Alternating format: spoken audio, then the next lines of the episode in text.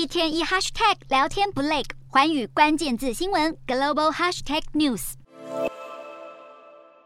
俄罗斯总统普丁二十一号宣布局部动员令之际，也警告将不惜动用核武来保卫俄罗斯的领土。对此，美国华府二十五号表示，已经告知俄罗斯将会带来的灾难性后果。美国白宫国家安全顾问苏利文接受美国国家广播公司 NBC 的节目专访时透露，美国已经在台面下向莫斯科当局更详细说明，如果俄罗斯率先使用核武，美国将会如何的果决回应。同时表示，美国方面也一直持续与俄罗斯进行频繁而且直接的接触，包括在过去几天商讨乌克兰局势以及普丁的行动和威胁。不过，苏利文并没有说明美国的因应准备计划。另一方面，俄罗斯占领的乌克兰东部和南部所进行的加入俄罗斯公投，预计二十七号结束，更引发担忧。公投结果恐怕是同意入俄。届时，一旦在俄罗斯国会杜马通过后，在这四个地区持续的战火将被视为对俄罗斯领土的攻击，也就是说，俄罗斯恐将更有法理发射核武来捍卫领土。